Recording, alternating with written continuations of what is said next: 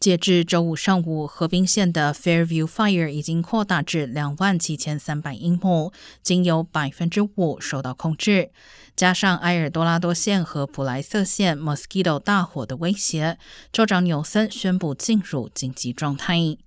Mosquito 大火还向空中喷射了高达四万英尺的浓烟，形成从几十英里外都可以看到的巨大烟尘云，使消防员和气象学家感到震惊。